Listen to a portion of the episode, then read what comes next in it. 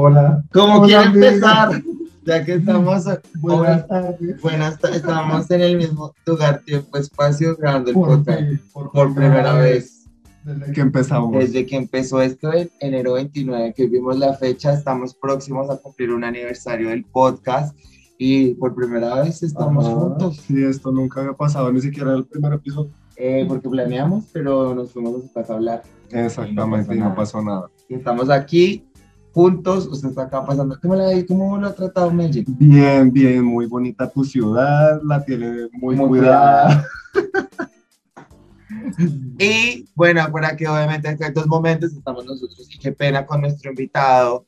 Bienvenido Juan José Jiménez. ¿Qué más? ¿Cómo estás? Tanta formalidad, Juan José Jiménez, Juan cuando José me dicen, Jiménez, el productor organizador de las fiestas de Extraña en Colombia. Cuando me dicen siempre Juanjo, me siento regañado cuando me llaman por mi nombre completo. Yo te digo baby, o sea, yo ni siquiera. Sí, Chiwi Baby.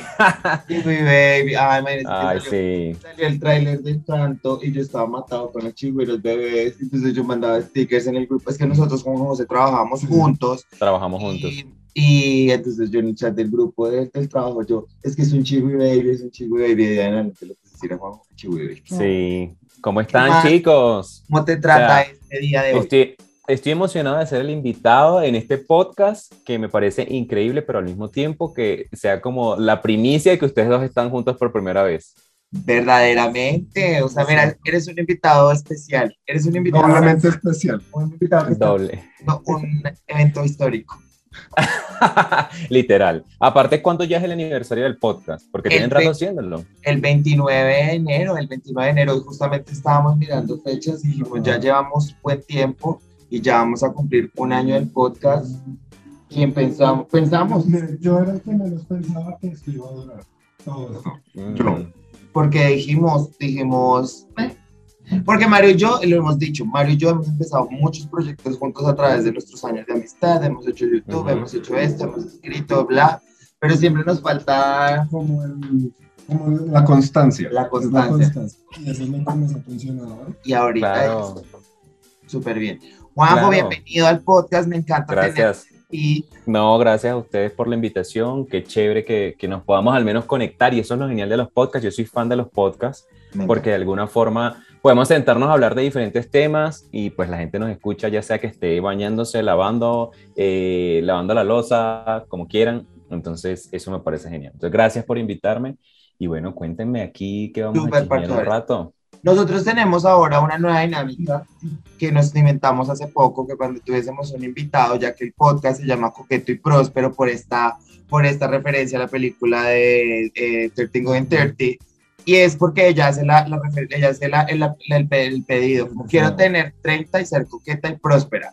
Antes de tú tener 30, Juanjo, tú dirías, quiero tener 30 y ser, y dos adjetivos, que digas como quisiera. Mm, eh, a ver, oye, me la ponen difícil, pero pues siempre quise, quise estar, pues que quise ser como alguien, no sé si, es que no es el adjetivo ser profesional o si, que, quería como construir algo, yo, yo, yo Ajá. crecí, yo crecí, yo no sé si a ustedes les pasó lo mismo que yo crecí viendo Friends, entonces yo tenía 22 años y yo quería esa vida de adulto donde estoy con mis amigos viviendo en un apartamento, compartiendo apartamento, trabajando y pues nos compramos nuestras cosas, nos apoyamos y nos ayudamos. Entonces yo de, Ah. de, de veinteañero yo decía, bueno, cuando yo tenga 30, quiero lograr y tener eso. Entonces siempre me, siempre más allá que, que un co- coqueto y próspero, que siento que así soy, porque con todo lo que me ha pasado y con todo lo que he logrado también, pues ha, funcionado. Yo creo que eh, sería eso, como sentir que me siento estable con lo que haya, haya decidido lograr y que, y que también de alguna manera mm, no me sienta arrepentido de, de lo que haya logrado hasta ahora. Entonces, yo creo que va por ahí un poquito. Vea, pues. Profesional y estable, muy señorial. Profesional y Sí, estable. profesional y estable, exacto. Muy señorial. Me encanta. Muy señorial, ¿verdad?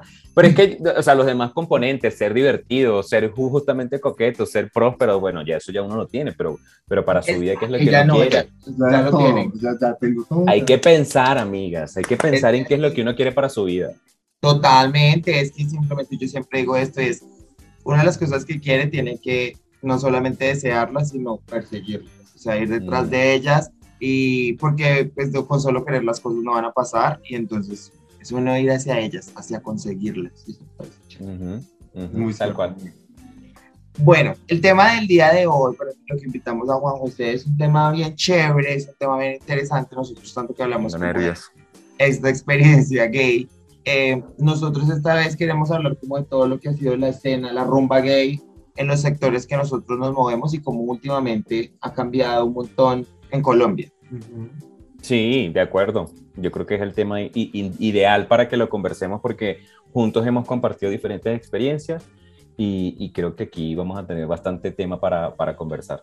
Miren que a mí me pasa algo muy... Ay, marica, yo me siento muy vieja cuando me pasa esto. Yo soy una persona... Yo no soy vieja, pero yo empecé mi vida social muy joven. Entonces yo salí a... Muy vieja, yo empecé vieja, ya. Yo empecé a salir a rumbear cuando yo llevaba a Bogotá como cinco minutos, tenía 16 años, y salí a rumbear a la calle. Dios mío, y yo salía con cédulas falsas y me hacía las contraseñas falsas y, todo, y los respaldos. Entonces me pasa que en este momento de mi vida, cuando nos pasamos a hablar de bares gay, yo conozco bares que ya no existen. Y amiguitos míos son todos como, ay, yo sí escuché eso, pero yo era muy niño para ir. Y yo, ay, de mí no vas a estar hablando así.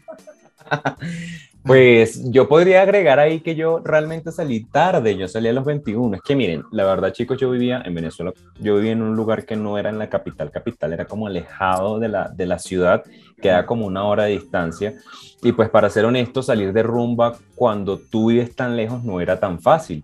Entonces pues hoy, hoy en día todo el mundo tiene la facilidad de que, bueno, pide un Uber, o sea, me llego a la ciudad, me puedo quedar en tu casa, pido un Uber, un taxi, algo, puedo llegar, pero pues antes las cosas no eran tan así y no era tan seguro eh, tomar un taxi. No era tan fácil, entonces yo creo que yo empecé muy tarde y fue por el tema de la universidad, ya pues en la universidad como, por el tercer semestre fue que empecé ya a tener más amigos, a ser un poco más abierto en ese tema y pues también a descubrir mi sexualidad y lo que me gustaba y lo que quería. Entonces yo sí empecé la verdad tarde y siempre me quedo con, ese, con esa no arrepentimiento, pero eh, ese, ese tema de, hacer, de haber sido un poco más atrevido, cuando mis amigos me cuentan lo de eh, cédulas falsas, o mira, yo me iba, eh, no sé, desde las 6 de la tarde, esperaba que se hiciera de noche, iba a rumbear y esperaba hasta que amaneciera para regresarme a mi casa. Yo no era tan arriesgado en bus. Yo me volví en bus. No, pero a, mí me pasó, a mí me pasó yo también empecé a salir, yo, yo empecé a salir mucho más, más vieja que tú. Yo tenía 24 mm. años. 25. Como okay. 24, 25 años cuando empecé a salir a, a rumba gay. Porque sí había salido a, a, rumba hetero, pero como la cuadra picha. Allá en Bogotá. Para los que nos estén escuchando, que no sepan que es Cuadra Picha, es un lugar en Bogotá. Eh, que no está tan chévere. no, no, no, no, no está tan... Sí.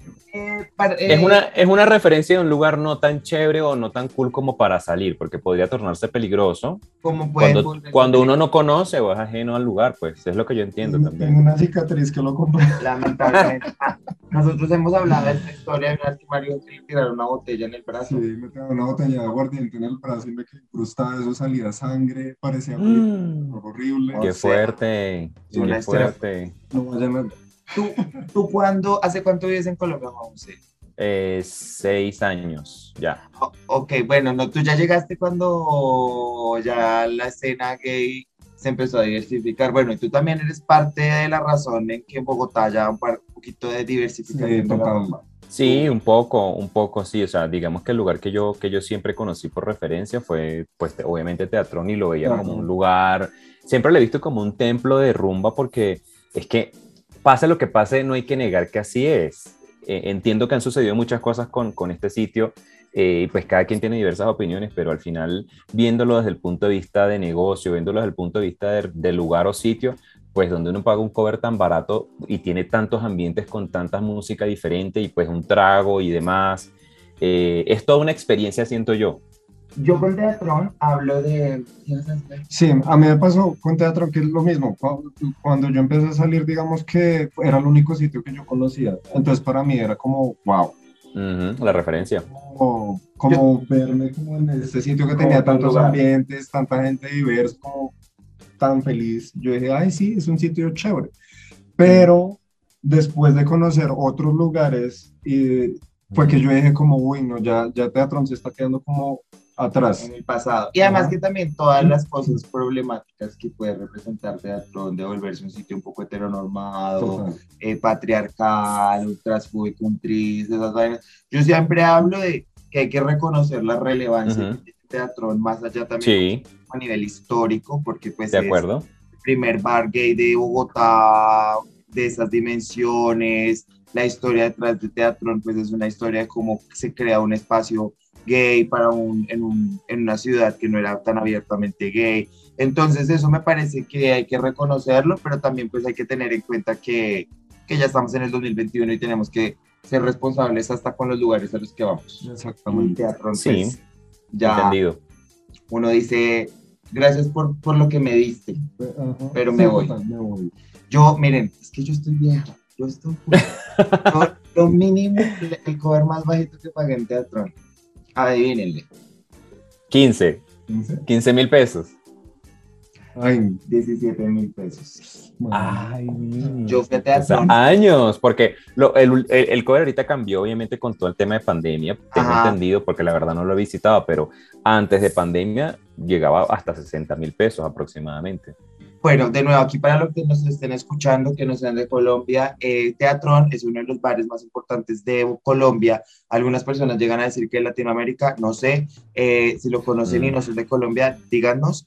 Pero Teatrón es un bar que se reconoce porque tiene muchos ambientes dentro del mismo bar y tú pagas un cover de así después de 17 mil, como yo dije entonces, hasta lo último que alcanzó a de ser de 60 y tienes acceso a la barra libre de todo el bar como hasta las 2 de la mañana. Es un gran deal, es un...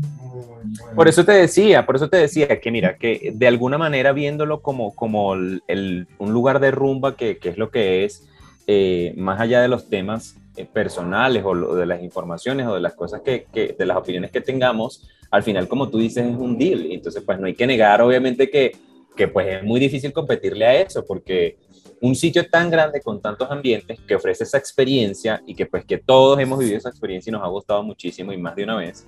Entonces a mí me parece que es un gran día, la verdad. Sí, pero también chévere que haya nuevos espacios. Sí, no, o sea... Claro, totalmente.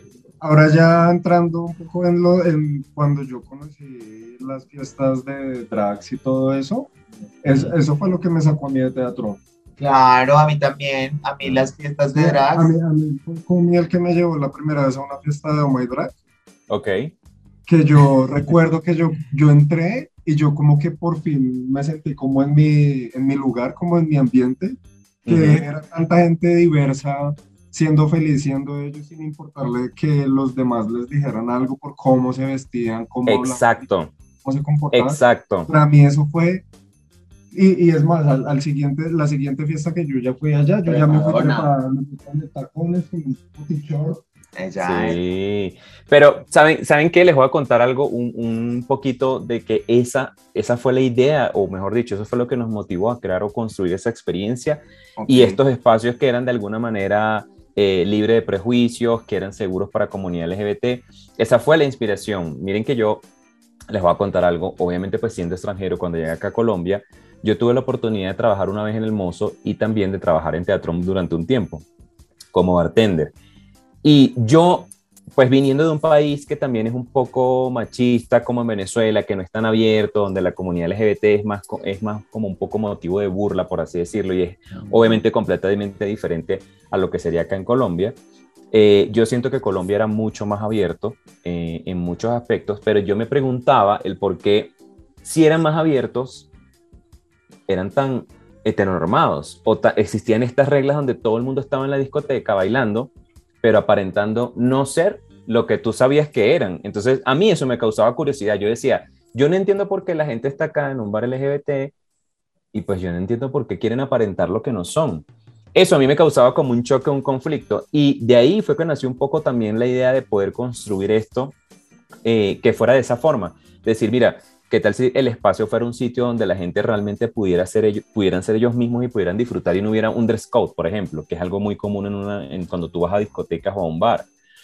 Y yo creo que ahí como que empezó el éxito de ser, de cero construir todo esto porque de alguna manera em, le dimos a las personas la libertad de poder disfrutar. Y yo me acuerdo mucho, yo no sé, Comi, si tú te acuerdas que en una viewing party, eh, en algún momento como que te entrevistaron o te preguntaron algo en el micrófono y tú contabas que tú de niño bailabas esas canciones de Britney Spears encerrados en tu cuarto y, cuando ya tú ibas a una fiesta de My tú decías, al fin yo puedo ser ese niño libre que pues está en ese espacio disfrutando de lo que siempre le ha gustado. Yo me acuerdo mucho de eso. Ah, sí. ¿verdad? Y mm. que usted, a partir de que yo mi padre y todo eso, ahora yo me siento mucho mejor en un sitio donde puedo mariconear. Claro, es que ¿Qué pasa? Yo creo que también tiene que ver mucho con la, el cambio que ha tenido como la percepción de lo gay para nosotros como generación, porque igualmente nosotros los millennials somos como los últimos, como, o sea, obviamente la heteronormatividad sigue, pero creo que fuimos como los últimos víctimas de la heteronormatividad de una manera tan agresiva, o sea, donde como que en serio ser masculino era la, la vuelta, donde todos estos chistes normalizados en contra de la feminidad estaban tan, pues estaban tan ok con la sociedad. Y fue más como con todo este nuevo movimiento que han generado, pues sin joder las travestis a nivel mundial, toda esta vuelta como que también se ha empezado a construir mucho esa idea de la mariconería como para gozársela y para no, y cada vez son más las personas que, cada vez son más las personas que abrazan ese lado y cuando dice lo que dice Juanjo, y como también empiezan a existir y a surgir estos espacios en donde la gente puede hacerlo con tanta tranquilidad, entonces pues ya la gente se empezó a parchar más, más con, ese, con esa onda, como qué rico mariquear, qué rico disfrutarlo, porque antes, digamos, lo que dice Juanjo es verdad, uno iba a algún lugar y era como... Sí, como que, como, que no se comportaba. Había como una barrera invisible de, no sacar eso porque no sé, como la presión social. a mí me daba como pena, la verdad, me daba como pena. Y ese, a, mí, yo siempre cuento algo muy gracioso, era, yo veía gente, por ejemplo, sonaba una Britney Spears y yo veía gente como, yo sé que te sabes la coreografía, hazle ya. Y la gente era como, como con las manos atadas, como quiero pero no quiero. Y yo decía, pero yo no entiendo, estamos en qué sitio estamos, estamos en un sitio donde esto puede pasar. Entonces, eso a mí me causaba como mucho, mucho conflicto y también como mucha intriga de por qué era así. Y, y, de alguna manera, pues siempre lo que ha pasado de que si eres muy femenino, entonces tú eres el pasivo y eso es un sinónimo de vergüenza. Te tienes que avergonzar de eso. Y yo, yo, no entendía por qué eso era así. Y, y de alguna forma, de ahí pues fue que nació esa idea como de crear ese espacio donde la gente pudiera ser libre, donde la gente pudiera expresarse, pero también pudieran disfrutar. Y yo les cuento que, por ejemplo, pasaba que en la primera fiesta, pues sí, todo el mundo fue y genial, todo bien, pero cuando fueron a la segunda ya todo el mundo era más atrevido. Entonces, como le pasaba a Mario, iban en tacones y me saludaban y yo a veces no los reconocía, no porque no quisiera, sino porque venían en drag. Y yo, decía, fui trepadota a una fiesta de my drag qué chévere que se habían atrevido. Y como también conozco gente que llegaba trepada y a la media hora me decían, no aguanto los tacones, o sea, me quiero morir. ¿Para qué vine? ¿Para qué vine como con estos tacones y demás? Que pues te habrá pasado, por ejemplo. Yo me fui de jeta toda una noche. Yo me acuerdo de esa fiesta de eh, eso fue para... Cuando vino Change le echaron dedos. Y... Además que... No, no, sigue, perdona que te interrumpa. No, tranquilo. Y, y con mí me tocó cargarle los tacones ya en la calle porque se tiró y todo en el piso que no quería caminar. No podía, no podía porque además tomé una muy... Y todo estaba toda borracha. Tomé una cantidad de malas decisiones otra vez de toda la noche. La primera, tomar, tanto estaba tomando cuando uno así, paz, paz, paz.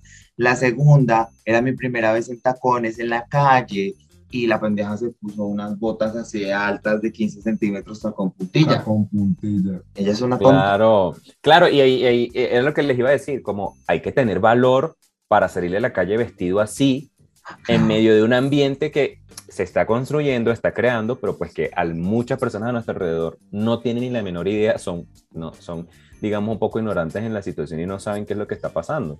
No lo entienden. Entonces, de alguna manera, el salir así a la calle requiere mucho valor y lo sé porque, pues, las mismas drags, yo siento que es súper difícil ellas salir trepadas de sus casas, montarse en un Uber, eh, y bueno, que el Uber no entienda lo que está pasando y que pueda ser en algún momento irrespetuoso o que pueda pasar como nos ha sucedido que a nosotros nos han dejado con, la, prácticamente con la, la, manilla de la puerta ahí casi que en la mano porque cuando nos ven con drags arrancan, porque lo ven como algo peligroso y demás. Y era también parte del objetivo, era como, ¿por qué no sacamos el tema del drag de algo que que la gente tiene en su prejuicio en su mente de, que es solo para la noche, que está ligado con otras cosas como la prostitución, las drogas, etcétera, que son cosas completamente diferentes y que no, o sea, no es que estén inmelidadas, sino que es, que el, el drag era un arte y era otra cosa completamente distinta y la gente no lo entendía. Mire que Juanjo dijo algo y le quiero hacer una pregunta. Usted, para los que no sepan, Mario hace drag, Mario es una persona muy bella. Eh, en el se hace lo que se puede. Super Nintendo Champs en Instagram. Eh, ¿Le ha pasado alguna situación en donde vayan en Uber y lo hagan sentir incómodo, incómoda? No, afortunadamente mira que no, no. Yo he sido como muy afortunado en ese sentido porque, digamos, también, o sea, lo que decía Juan ahorita de salir a la calle, sí, a mí en un principio sí me daba como, como vaina porque obviamente yo eh, salir de mi casa a, así sea a, subirme en el carro que está ahí afuera, pues igual me alcanza a ver gente con la peluca, los tacones y, o sea, por más que yo me maquille y lo que sea, obviamente soy un hombre. La gente se, aparte que a veces, eh, a veces yo me dejo la barba para hacer drag, entonces obviamente la gente lo mira a uno, pero digamos que ya como que me vale pene lo que la gente diga. Antes sí, antes sí yo era muy de, ay, que dirán, ah, yo les he dicho acá, que dirán, que van a pensar de mí, pues no vale culo lo que la gente piense de mí, porque igual yo estoy pasando la chimba aquí trepado. Es que es eso. Mire que Juanjo estaba diciendo algo ahorita y yo creo que esa es, que creo que la gente no sabe que el poder de poder disfrutarse en su mariconería es, me vale verga. O sea, me va, si vos vas a mirar, creo que es mucho parte de los prejuicios y todo eso lo que hace que uno se limite mucho a veces como en dejar salir eso. Y al final de cuentas, si estás reservado, si no estás reservado, como quiera que estés, eh, la gente igual va a tener algo que decir. Sí, o sea, digamos que... Siempre, siempre van a juzgar o van, o van a comentar algo al respecto. Yo creo que es, es, el empoderamiento que te da en general el drag o el, o el tú decidir también en tu vida como, mira, yo quiero hacer esto y me siento bien con esto y pues voy a salir a la calle así, me vale verga lo que la gente diga. En mi caso, en mi caso, lo de hacer drag y todo eso empezó como, y yo también te lo contaba a ti, que es porque yo siempre sentí que yo estaba como muy encerrado en mí. Y al, yo empezar a hacer drag fue la forma en que yo me sentí por fin como libre de todas esas cosas que yo tenía en el pasado de ser, de, que yo pasaba de ser como muy heteronormado hasta homofóbico, que yo decía como no femeninos, no no viejos, etcétera, etcétera. Es que yo creo que todos. Todos pasamos por eso, todos pasamos por eso y llega un momento en nuestra vida donde de alguna manera entendemos que hay más mundo, que hay muchas más cosas y que quizás lo que nosotros entendimos desde el inicio, comprendimos desde el inicio, no es realmente lo que debería ser para siempre. Es que lo que pasa es que también tenemos que entender que es la sociedad la que nos construyó así, la sociedad está diseñada para pensar que lo heterosexual, como bien dijo Pareto Grisales, eh, mis amigos los normales. Entonces es para, nos vienen a enseñar como que esto es lo normal y lo otro es diferente, es, raro, no es. Y después es darse cuenta como marica, lo otro es, vale, o sea, todo vale, todo es igual, o sea, no hay nada que sí haya que hacer, si hay algo que por este lado me tengo que ir y es las cosas verdad y lo homofóbico está mal. Y yo creo que mira que, no, mira que lo chévere es que justamente eso que comenta Comi es que de alguna manera el que se hayan abierto más, como que se hayan atrevido a existir otros espacios, porque lo que te decía, atreverse a hacer esto, pues no es cosa sencilla, hacerlo tampoco es cosa sencilla y generar una buena experiencia para que la gente disfrute y, lo siga valorando, pues tampoco es sencillo pero que se hayan abierto más cosas, no solamente el tema drag o de pronto que exista como una corriente drag y entonces sea como un poco más oscura como lo que es Drácula eso también existe y es muy chévere. Y, hoy en día, y hoy en día han sucedido más cosas como los balls del voguing, por ejemplo, que ahora están sucediendo eh, y eso me parece cool. Em, también entonces hay otro tipo de fiestas que tienen otras temáticas como temas fetiches. Y tú, y, tú dices, claro, y tú dices como, yo no me imaginé que esto tuviera un público o que la gente quisiera eso, porque todos estamos reprimidos justamente en el mismo closet o cada quien en su closet eh, en, donde, en donde tienes que abrir a cada rato una puerta, ¿no? Una puerta, bueno, ajá, eh, la puerta para salir de aquí, para la aceptación. Entonces la siguiente puerta porque también me gusta esto y no se lo quise decir a nadie porque me iban a jugar. La siguiente puerta porque yo quería usar tacones y bueno, muchísimas cosas más. Total, es que yo siento que parte de eso eh, es como, hay que reconocer algo importante y es que aunque estemos hablando como de todo esto salir de la heteronormatividad, pues que la heteronormatividad es algo como alive and well, o sea, como que todavía existe. sí, claro, todavía existe.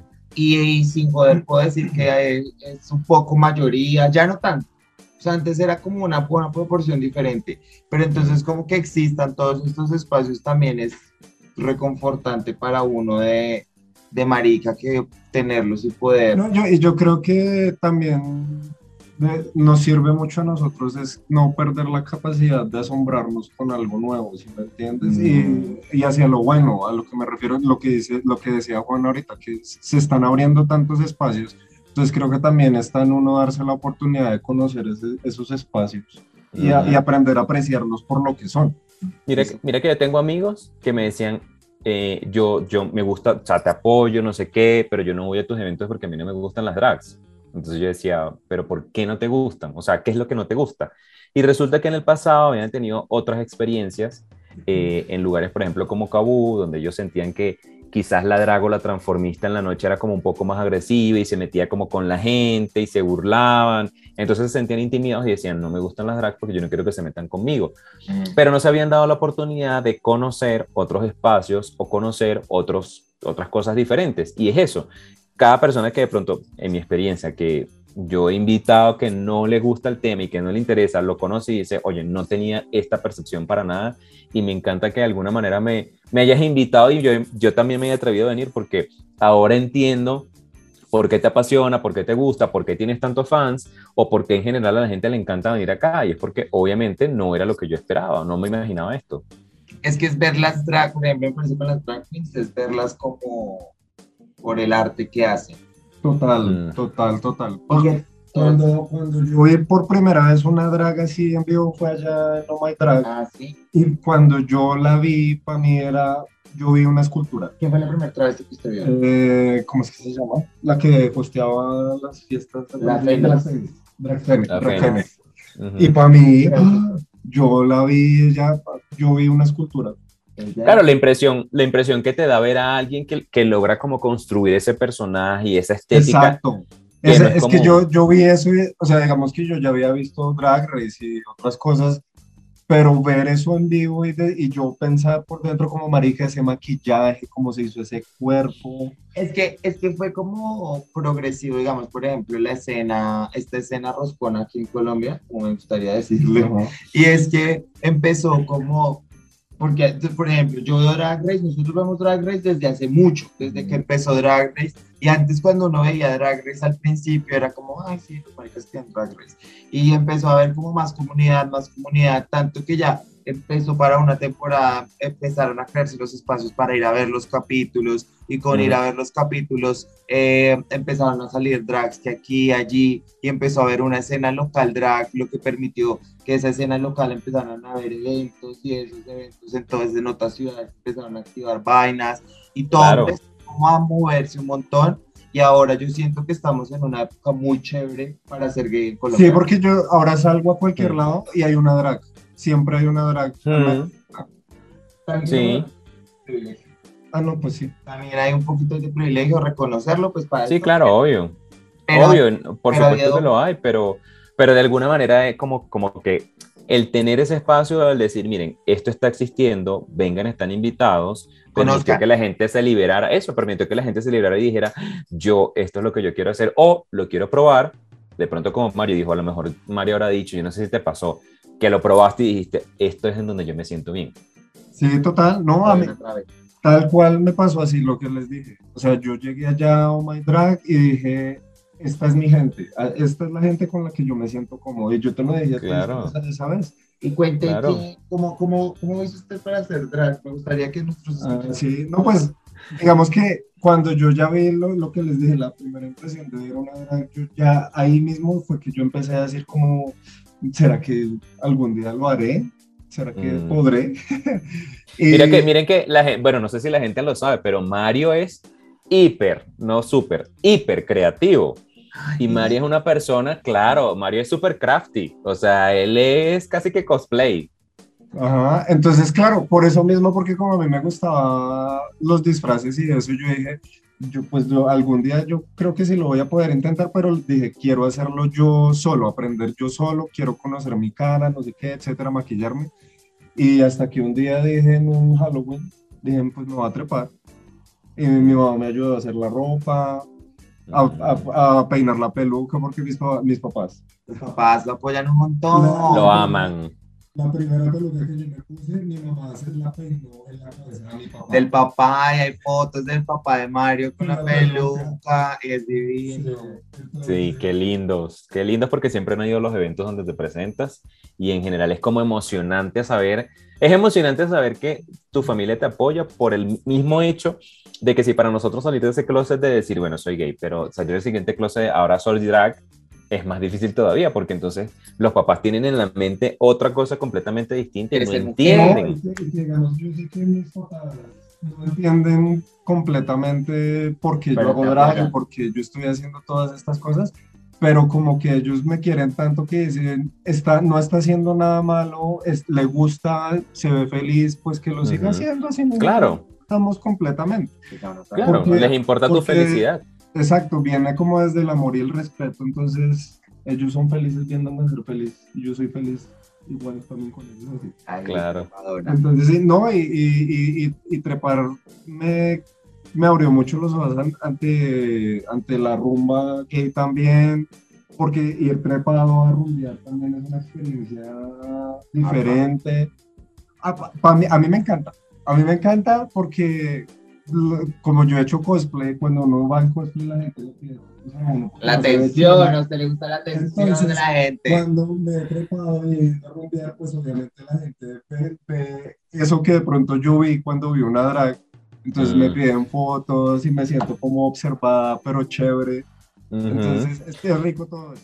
Y eso es lo cool, que la gente pasó de ser, bueno, no, no marginada, porque no, sé, no era la palabra, pero pasaron, de, ser, pasaron de estar como ocultos pasaron de estar ocultos a ser como el centro de atención. Y yo siempre he pensado, o sea, si ustedes me preguntan quién es una drag queen, yo siempre voy a responder que para mí la drag queen es la reina de la fiesta, o al menos ese es el concepto que yo, que yo entendí, es como el centro de atención. Una drag queen llega y todo el mundo voltea a verla. Una drag queen, yo siento que siempre se roba el show con sus chistes, tiene que ser, por eso tiene que ser siempre, bueno, digamos que no siempre, porque hay diferentes tipos de drag hoy en día, pero alguien muy carismático para poder ganarse al público. Es que eso, siento que eso es muy importante. Es muy importante porque siento que el, ese, ese cariño que uno le tenga a la drag queen también, o sea, como de la admiración, también tiene que dar un poco también de conexión, como que uno la y diga, uf, marica, qué chimba lo que estás haciendo y además sos una chimba, pero lo que tú dices. No, y es que igual es importante y creo que esa admiración y todo eso viene desde el hecho de que cuando una drag hace drag, lo hace con un motivo. Si me entiendes, yo he visto que todas las drags tienen como su propio estilo y es, porque quieren expresarle algo a su público. Exacto. Yo, yo, lo que, yo lo que pienso es que evidentemente lo hacen con un propósito, pero yo creo que es, es, esa emoción, ese empoderamiento que te da el hacer drag. ¿Sabes qué pasa?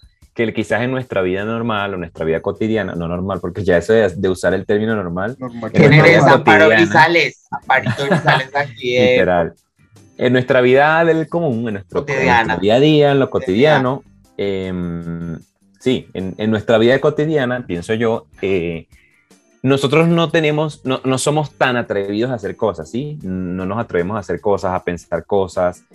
Y cuando tú estás en un personaje drag, cierto que tú eres más atrevido, cierto que tú te atreves a, a no solamente a decir cosas, a, a, ser más osado, a, atreverte a hacer un lip sync, por ejemplo, eh, cosas que quizás en tu vida cotidiana tú no harías de Mario. Puede que sí, puede que no, pero yo siento que hay, hay esa separación de tener como doble personalidad, donde en una personalidad eres, eres el típico eh, tranquilito, serio, sentado, trabajando, juicioso, pero en la otra personalidad podría ser alguien que sea lo contrario y que, y que lo curioso es, me atrevo a decir que quizás haya gente, no tengo garantía, pero quizás haya gente que prefiera siempre estar en drag porque siente más aceptación.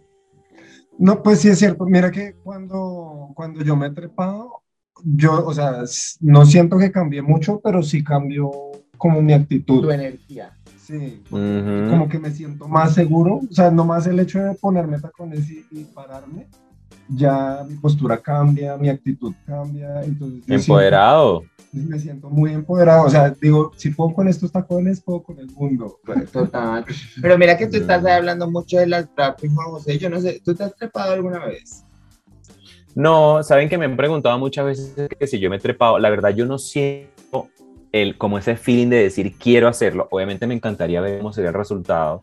Yo no lo he hecho porque en el fondo primero siento que, que, es algo como muy de respeto, sí, como que yo no quisiera hacer algo por hacer o que la gente o que la gente lo confunda con algo como es que está disfrazado, porque eso pasa, que hay gente como los que se disfrazan y tú dices como Dios mío, no, no se trata de eso. Eh, eso por una parte. Y por otra parte, marica, porque yo, yo puse esa vara muy alta. El día que la gente me vea en drag tiene que ser una vaina muy hijo de puta, porque si no van a decir, bueno, y este no era el productor. Exacto. Este no es el que contrata o sea, yo tengo, yo, pues, ¿dónde está Yo tengo que salir, yo tengo, yo tengo que salir como una Violet Chachki entregando corona. Tienes que, que a mí me pasó eso cuando yo me trepé, que yo también decía, nena, llevas toda la vida hablando de travestis, tú no puedes salir a hacer allá una fea no lo puedes hacer. Mm. Las veces que lo he hecho, eh, me, me, han maquillado, ya ahorita yo me, me, puedo, me podría maquillar solito para hacerlo, eh, pero la primera vez que salí me maquillaron, no sé si me veía muy perrona, me veía muy, muy bellísima, me veía muy bella. Pero a mí, ¿qué me pasa con el drag? Por ejemplo, también a veces la gente me pregunta, como, tú eres una travesti, tú eres, o sea, tu personalidad es ser una travesti, ¿por qué tú no haces drag? Y esa es la razón. Yo ya siento que, la verdad, siento que yo ya soy una travestona ah, en mi vida cotidiana, en todo lo que hago. Entonces siento que la verdad no tengo una conexión ni una... Como que la verdad también ser drag, lo respeto, lo amo mucho, lo he hecho un par de veces, eh, pero siento que no, no es... sí, a, a, mí me pasa que me gusta estar más como la parte de atrás, en la producción, el pensar en qué vas a hacer cómo lo vas a hacer, cómo te ayudo, y qué tal si entonces debajo tienes otra peluca, y cuando hagas esto haces esto, y cuando hagas esto te quitas tal parte del, del, vestuario. Eso me parece. Muy buen ojo para eso. Un poco más emocionante. A mí, me ha sorprendido. Mm, sí. Cuando yo he estado como en las fiestas, las dos veces que me presenté allá y cuando estuve con Organza y eso, Juan tiene un ojo muy increíble para eso.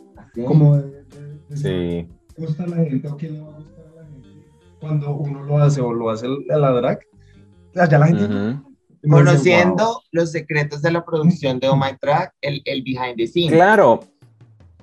Sí, sabes que una vez en estos días tuvimos un evento en el, en el Hotel W, en un brunch, y pues estuvimos como muy corriendo de vamos, corre, cámbiate, no sé qué, viene el siguiente show, entra como toda esa producción que va detrás, y yo decía, qué cool sería hacer un documental de que la gente pudiera ver, más que un documental, que la gente pudiera verse tras cámara de vernos sufrir, pégate la peluca, pila con no sé qué, eh, cuidado que tal cosa, mira, el público no está tan animado, mejoras esto, mejoras aquello. Es un trabajo, es, como, como dice Mario, hay que tener un ojo muy crítico y entender también cómo se mueve el público, pero también es un desafío porque tiene que ser un trabajo en equipo. Yo podría decir muchas cosas, pero también el, la drag o la persona que se pare ante un público tiene que también tener esa misma visión para entender cómo interpretar eso o cómo desarrollarlo de la manera correcta. Porque yo podría decir, mira, deberías hacer esto o hay que hacer esto, pero cuando tú estés ahí, tú tienes que tomar muchas decisiones mentalmente. Por ejemplo, si se te rompiera un tacón, si se te daña un vestuario o si algo no sale como tú lo tenías ensayado, Marica, eso es un desafío, de verdad. siento yo. Que yo me caí. Así que yo siempre he tenido. ¿Cuándo?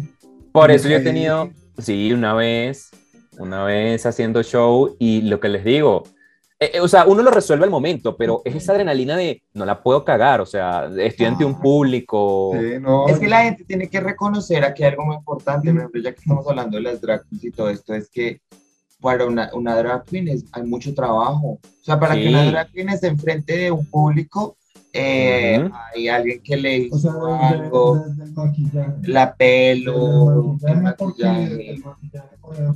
las profesionales que se maquillan en una o dos horas, pues chimba. Pues yo, yo cuando me maquillo, bueno, ya también yo he bajado mi tiempo, pero al principio eran cuatro horas yo maquillándome. Sí, y, no, y hay que decir algo. La gente tiene que empezar como a, a valorarlo más. Y creo que parte de entender, entender, o sea, como, como espectadores del arte drag, seamos, seamos o no comunidad LGBT, porque yo creo que se ha vuelto... No, ya salió de ahí. Y eso me parece algo muy lindo. Ya salió de algo LGBT, ahora se, ahora se convirtió para todo público y ahorita les voy a contar unas cosas, pero eh, yo siento que como público, como espectadores, tenemos que entender que es un proceso. Es decir, si yo veo a alguien que quizás no tiene un gran look o un gran vestuario o un gran maquillaje, tampoco ser tan duros y decir, ay, es que esta persona, ay, qué fea o ay, porque pues, también esa persona tiene su propio proceso y, y, tenemos que entender que, que si bien no será la más experta, pues va en el camino de aprender a maquillarse mejor, de verse mejor. A veces tú ves drag queens que tú dices como, ¿qué le pasó? O por qué tomó esas decisiones, pero también por dentro dices, bueno, quizás no tiene la experiencia o quizás no es una persona que diga, es que yo me voy a dedicar a eso y por eso lo voy a perfeccionar. Simplemente dice, no, esto es algo que yo hago en mi hobby y pues es distinto, ¿me entienden? Eso, eso es muy importante porque a veces solemos ser muy críticos y muy duros, sin entender obviamente todo el proceso detrás. Entonces, claro, decimos, ay, pero ¿por qué salió con esa peluca? Y es marica, tú no sabías primero lo que esa persona vive en su vida cotidiana, trabajar, estudiar, etcétera, bla, bla, bla, sacar el tiempo para hacer esto, pero también eh, el preparar eso. Y claro, obviamente de la drag tiene que haber un compromiso y tener muy claro que tú te vas a presentar ante un público que quiere verte y que a fin de cuentas va a pagar por verte a ti. Entonces, yo aquí... E, es como, una, es como una sinergia. Ahí, ahí entre los dos tiene que haber algo donde tiene que funcionar. Uno, un público que sea un poco menos destructivo, siento yo, porque está bien la crítica, pero no destructiva. Y también una drag que sea un poco más comprometida y entender el valor que el público te tiene que dar o te va a dar. Yo aquí me voy a tirar y mis amiguitos de Bogotá, besototes, los amo un montón. Espero que nadie se me ponga brava por la siguiente afirmación que voy a hacer. Y si me preguntan, lo negaré todo. Pero parte de. Parte de Está quedando grabado. Parte, bueno, yo lo voy a subir. Eh, y parte del éxito de las drag queens y de toda esta vuelta es parte de la conexión y de como de cómo el público también apoya a sus drag queens, como el público va a un evento de una drag queen como esto. Aquí yo siento que, eh, y como el público interactúa, yo siento que aquí, por ejemplo, Medellín le tiene un terreno avanzado a Bogotá muy grande, porque yo siento que en, Medellín la escena drag eh, se sostiene sola. O sea, la escena drag en Medellín ya se, se mantiene sola con las drags de aquí, porque el público las ama, las conoce, eh, va a los eventos por las drags de aquí. Si es un cover así sea de 10 mil pesos, pero ah, marica, se va a presentar, eh, no sé, su Caprushna, Corbin, no sé qué, las drags que, son de aquí, que son chéveres, uno va y las ve. Mientras que siento que en Bogotá eso está empezando a crearse, pero es porque le falta más como esa, como esa conexión entre el público y las drags un poquito. Sí, podría, podría ser, o sea, por ejemplo, cuando hemos trabajado con Acuarela, Mindy, Leslie, pues el público las ama y las apoya un montón. Obviamente yo no conozco de pronto cómo será en otras regiones como Medellín, como en Cali también, que sé que tienen un referente. Yo siento que, que cada uno desde su trabajo se ha convertido en ese referente para el público y como la gente ya conoce ese, eh, ese personaje o como ya la gente conoce a, esta, a estos grandes drags que, que de alguna manera son los que están ahí día a día o semana a semana haciendo esto, eh, ya la gente tiene claro de lo que va a recibir en cuanto a calidad. Pero yo me imagino que, por ejemplo, habla, porque he escuchado que en regiones como en la costa también hay drag queens que quizás no sean tan reconocidas, pero que hacen también un gran trabajo. Entonces, yo, yo, siento eso, que hay, que hay una buena referencia, o sea, que se convierte en una buena referencia, pero que como tú dices, tiene que haber un, Sí, como una conexión con el público para que el público también de alguna manera se conecte con quién eres tú. El público es algo muy increíble, pero si, si tienes una personalidad que no conecta con el público, probablemente no fluya. No, y que también cree como esa, no sé, si, no sé cuál es la palabra, esa recordación, ¿se me entiendes? Que no sea como algo de una sola vez. Mm. Que, ay, vi una pues ya. Mm. Sí, no, creo que, que es como, que quiero volver a otro show creo que también parte de eso y hay que reconocerlo es que hayan los espacios, que, que existan los espacios. Por eso acá está muy chévere, porque existen los espacios en Bogotá. Bueno, tú con Oh My Drag están empezando, o sea, se crean los espacios. Ahí se movía mucha Baby Queen en Oh My Drag, yo me acuerdo, y mucha Baby Queen, que es chévere. Sí. Allá, ¿usted no allá? Sí, allá. ¿Usted? Yo soy una, bebé de Oh My. Claro, lo que Lo que pasa es que cuando nacieron las Viewing Parties, que de alguna manera fuimos como los pioneros en construir esa parte de ser, hacer Viewing Party para Drag Race, eh, muchas personas se empezaron a emocionar y empezaron también a ir en full drag y demás.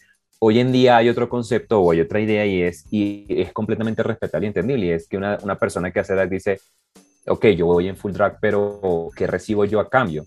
Ya está el tema de, de yo necesito recibir algo a cambio, ese Ah, deseo, y está bien, completamente aceptable porque todo el esfuerzo, el maquillaje, todo lo que sea, pero a veces el público no entiende, sí, sí me, sí me explico que no entiende a veces Pero ese creo esfuerzo que es que hay más detrás. Del, de los espacios, David, ¿sabes? Creo que es más la Sí, claro, o sea, es hacer ese conjunto. Sí, obviamente el, el- el lugar o, Mm. tiene que como Ujú. remunerar bien el trabajo de la drag, pero también lo que dice Juan es cierto, es muy necesario que el público entienda que, que hacer drag es algo muy difícil. No, no, no, pero a lo que Sí. yo voy con eso es como a lo que decía los espacios, es como que se abran más espacios, que existan, que se diversifiquen. Eh, eso es lo que dice. Como que- Exacto. Come lo que se refiere a eso, que haya más, se- más vacantes.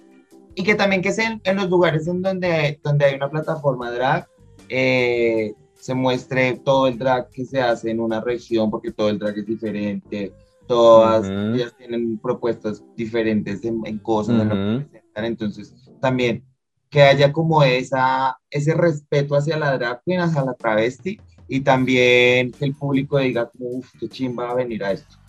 Y también yo, yo, yo agregaría, o sea, porque yo ahí veo que hay como una, una relación de tres, y es también que la drag se comprometa a hacer un show que la gente pueda valorar, o en, que la gente pueda, pueda decir, wow, qué chévere, porque también es eso, o sea, yo podría decir aquí, mira, es que las drags hacen un gran esfuerzo, listo, y a lo mejor sale alguien que a lo mejor no tiene un gran show o, o no, no se preparó lo suficiente para hacer esto. Yo he visto drag queens que, por ejemplo, no se saben la letra de la canción.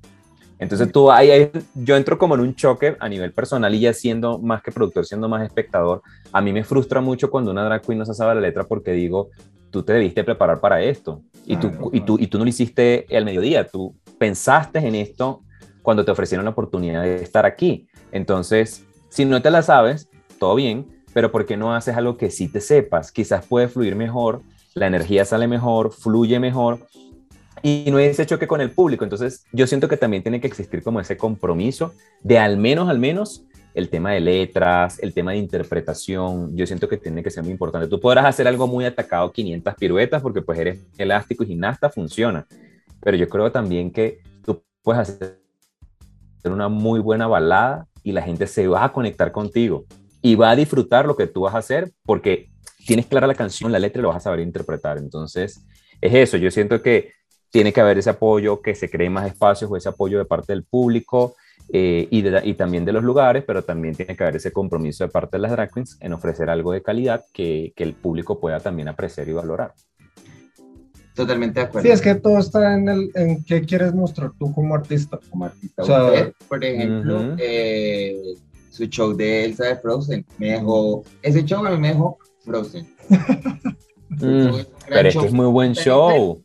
Está en Instagram. Para que los que están Está escuchando van al Instagram de Mario Gafandalf y ven el, el, el lip sync de Frozen. Frozen. No les voy a decir más, vamos a decir más detalles, tienen que ir y verlo porque es un showzazo.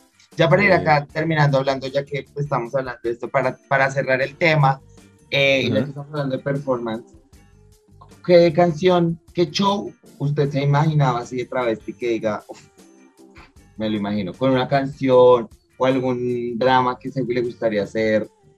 A mí me gustaría eh, un show de esta canción de Fergie que se Mm. llama Be Italian, Ajá, uf, que es como, o sea, que el video nomás es muy teatral. ajá, A mí me encantaría ver algo así. ok, pero yo hablo de usted. No, Usted- a mí me gustaría Pero hacer- tú, yo, yo creo A que la mí- pregunta sería más, pa- para, para aterrizarlo un poquito más, yo creo que la pregunta sería, y me gustaría que respondiéramos los tres, voy a empezar yo y es, ¿qué canción te encantaría hacer en un show drag? O sea, tú haciendo un show drag, ¿o qué lip sync harías tú? Yo, por ejemplo, sería fan de hacer un Ariana Grande Into You, me parece que esa canción es mi, una de mis jams, así como para decir, wow, Con esa canción tengo tú dices, yo hacerla". gano el lip sync.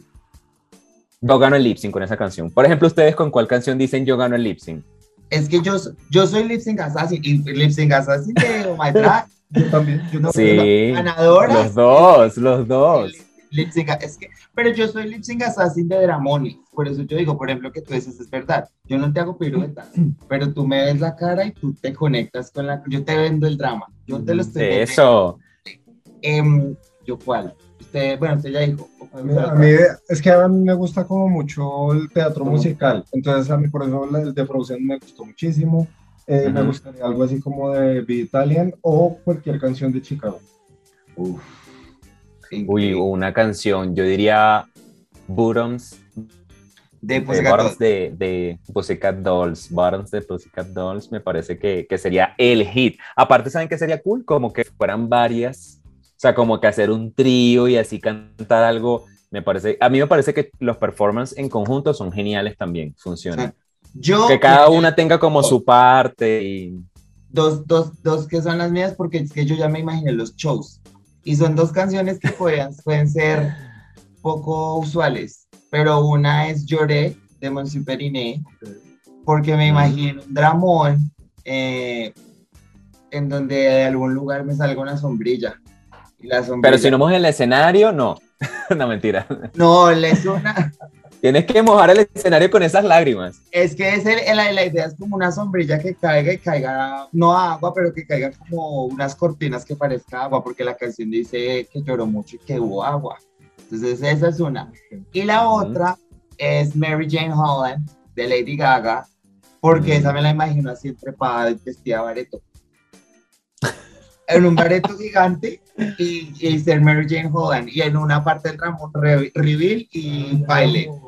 Pero todo el resto como un bareto gigante cantando Mary Yo Jane. creo que, yo creo que eso es lo genial del drag, ¿saben? Que es tan creativo que no sabes cómo te van a sorprender. Yo entiendo que exista un perfil que tienes que ser la típica mujer fishy, que se vea linda, no sé qué, pero yo creo que a mí personalmente me atrae mucho cuando son muy creativas. Yo he visto drags, por ejemplo, latinoamericanas en México, como una Margaret ya vestida de piñata, que, que yo la he visto vestida de piñata, que coge el palo de la piñata, como que se da un golpe y la perra lanza dulces. O sea, el hacer algo, algo tan loco en llevarlo un poco más allá, a mí me parece eso muy emocionante. Porque pues sí, de pronto lip sync podrían hacer muchas personas, pero, pero el, el ofrecer ese algo más, yo siento que en la vida es eso, como siempre tener ese detalle, sí, ese detalle adicional, como bueno, aquí hay algo secreto y que puede funcionar y sorprender. Es Totalmente. como cuando yo llegué de Madrid me pasó con la princesa. Uf, esto fue. Sí, la gente no lo sabe. Y sacó una- Mario, Mario llegó de Mario Bros, sacó una caja amarilla con el signo de interrogación de Mario Bros, lo golpeó, la caja lo, lo atravesó, lo traspasó y se transformó en la princesa. ¡Qué vaina tan brutal! Ese No, lugar se, re- necesitamos- se, se sacudió. Necesitamos que vuelva. Cuando- Eso, cuando- eso también está en mi Instagram. Necesitamos que una Super Nintendo vuelva, por favor, a hacer shows otra vez. Porque, bueno, sí. también, también, ¿qué ha pasado? Miren que la pandemia, mencionando esto, la pandemia ha afectado también el drag. Eh, muchas personas dejaron de hacer drag por lo costoso que era o por lo difícil que era y porque también quizás encerrados en sus casas donde sus papás no sabían, eh, pues era más, más difícil. Entonces, esto también fue como un desafío para el tema del drag. Amiga, que vuelvas a hacer drag. como, como compromiso acá ante todos ustedes, Juan y Kobe, voy a hacer drag pronto. próximamente. pronto. Y con esa noticia Sí, sí, sí. sí. cerramos esta, esta, esta conversación tan amena. Qué rico, Juanjo, que viniste. Qué delicia tenerte. No, con invitado. gusto. Me encantó escucharte. Divino el tema. Vamos a hablar de una cosa y terminamos hablando de las travestis.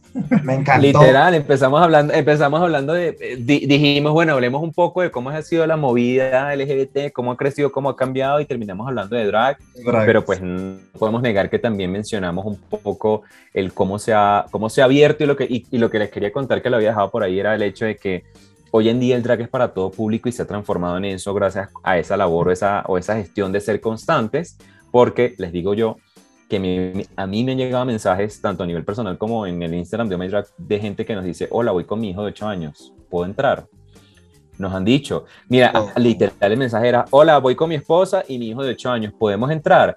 O nos han dicho como, hola, voy con mi papá y mi mamá, vamos en familia. O sea, ya se ha vuelto algo, un plan completamente diferente. Y eso me gusta porque de alguna manera es esa apuesta de sacar siempre el drag de noche, llevarlo a otros escenarios, a otros lugares y que cool que se abra para todo público y que, y que exista esa apertura de, las personas de querer ver arte de esta manera y, pues de disfrutar del drag. Sí, es verdad. es verdad, es muy chévere. Bueno, Juanjo, ¿cómo te encuentra la gente a ti en tus redes? ¿Cómo encuentran a Oh My Drag? ¿Qué, qué nos tienes que contar para Oh My Drag así para, para la gente que escuchó el podcast? Bueno, tengo que contarles que eh, pues me encuentran en mis redes sociales como Juan Jiménez, sin vocales, porque todos son puras, puras consonantes. Ah, eh, Juan Jiménez sin vocales, por favor. Eh, también me van a encontrar otra en Oh My Drag porque soy el que me encargo mucho de, de, responder y de escribir ahí en Oh My Drag. Y bueno, que Oh My Drag es una, una, iniciativa de entretenimiento para todo público porque ya dejó de ser solo para comunidad LGBT, donde semana a semana tenemos transmisiones de RuPaul Drag Race. vayan, los que estén en Bogotá los días jueves porque van a disfrutar de transmisiones de Canadá y de Reino Unido. Miren que RuPaul se está apoderando del mundo. Ya tiene, ya tiene eh, eh, realities en cada, en cada país prácticamente. Están muy buenos, están muy chéveres. Eh, está haciendo un espacio, se, convirtió en un espacio muy divertido en donde tú puedes disfrutar de algo diferente los jueves. Adicionalmente, una vez al mes estamos desarrollando una actividad que se llama Bingo Drag. Tienen que ir porque lo van a disfrutar muchísimo. No es solamente ir a jugar bingo y parcharte con tus amigos, sino que van a poder ganar premios o enfrentarse al lip contra las, las hosts del día, que podrían ser Mindy, Acuarela o Leslie. Podrían enfrentarse al lip contra ellas para llevarse premios.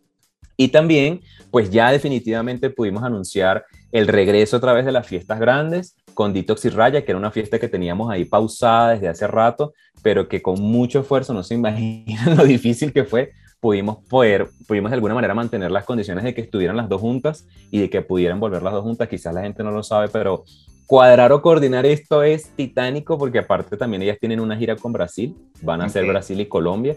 Entonces poder coordinar los dos países que pudieran en el mismo fin de semana y las mismas drags que tuvieran la agenda disponible, pues se hace, me sorprendió que fueran ambas. Se hace complejo. el plan, el, una o la otra, pues yo no creo que no, el plan B era, era, era de alguna manera quizás tal vez sustituir alguna de ellas, si no, si no era posible, pero, pero no, coordinamos, coordinamos y lo logramos. Y, y de hecho, para contarles un secreto, iba a ser en noviembre. O sea, iba a ser ahorita en noviembre, lo íbamos a anunciar por ahí en septiembre, pero eh, la mamá de Raya se puso muy mal, se enfermó, estaba muy mal por tema de COVID y ella suspendió y dijo, no, el próximo año, dejémoslo el próximo año. Entonces, fíjense lo difícil que tuvimos que, por ella, mover todo, otra vez todos los países, los vuelos, hoteles, detox, para que, para que y no, se logró, se logró, amigos. Instagram de Oh My y miren cómo pueden comprar la boleta si todavía no la tienen y vayan Toda la información Toda la información van a encontrarla en omydrive.com. Me encargué de reconstruir esta página web y no solamente contarles dónde están los, el calendario de todos los eventos y lo que estamos haciendo, sino que ahí mismo van a poder comprar las entradas y conocer más información. Y vayan, súper recomendadas. son increíbles. No van a pasar ni un solo Mario se compromete desde hoy que va a ir a esa fiesta de Detox y Raya preparada.